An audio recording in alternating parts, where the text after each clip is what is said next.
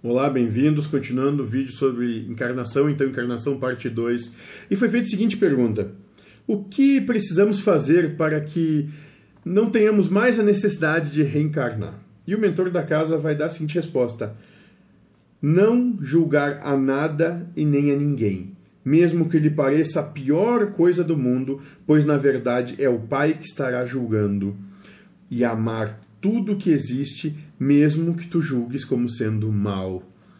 É, e isso é exatamente o que o Cristo quis dizer com amar Deus sobre todas as coisas, é amar tudo que se manifesta, amar todas as manifestações do que está manifestado, é amar todo, o todo, sem condição, sem apontamento, sem julgamento sem adjetivação das coisas.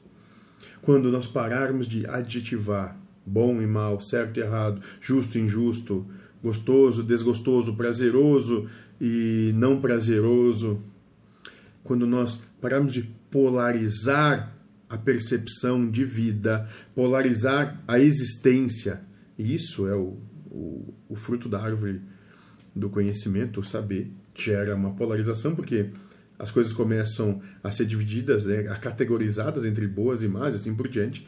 Quando a gente não tiver mais essa essa necessidade, acabou.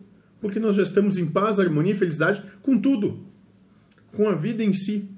Nada mais nos agride, não existe mais antagonismo, não existe mais rivalidade, não existe mais oposição.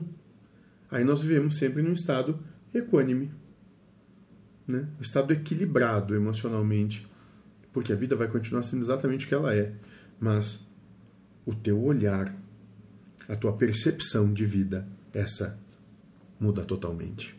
E assim, sabe o que vai acontecer? Nós vamos ser felizes.